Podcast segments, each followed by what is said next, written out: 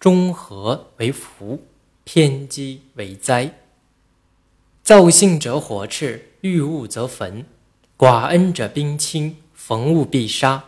凝滞固执者，如死水腐木，生机已绝，俱难建功业而言福之。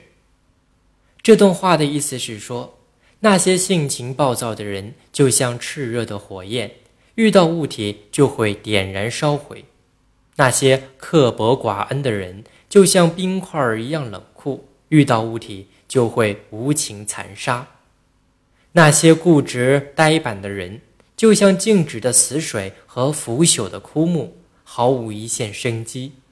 这些人都难以建立功业，传播幸福。孔子的弟子专孙师和卜商君是子江平时最敬重的人，有时连子江都分不清哪个更令自己敬佩一些。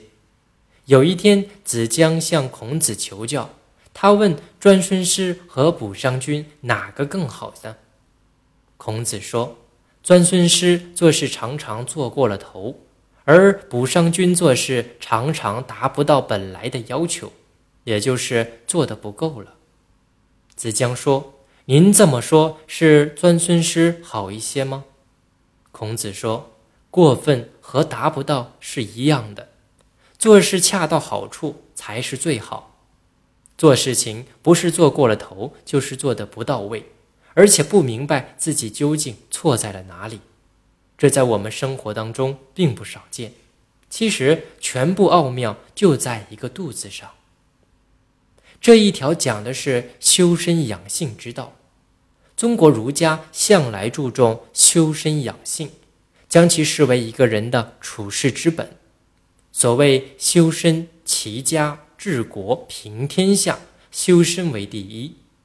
现代心理学家也认为，一个人的性格有时可能决定一个人的命运，这便印证了修养身性的重要。儒家的修身养性始终与天人合一的角度加以阐发，是谓主不可怒而兴师，将不可运而致战。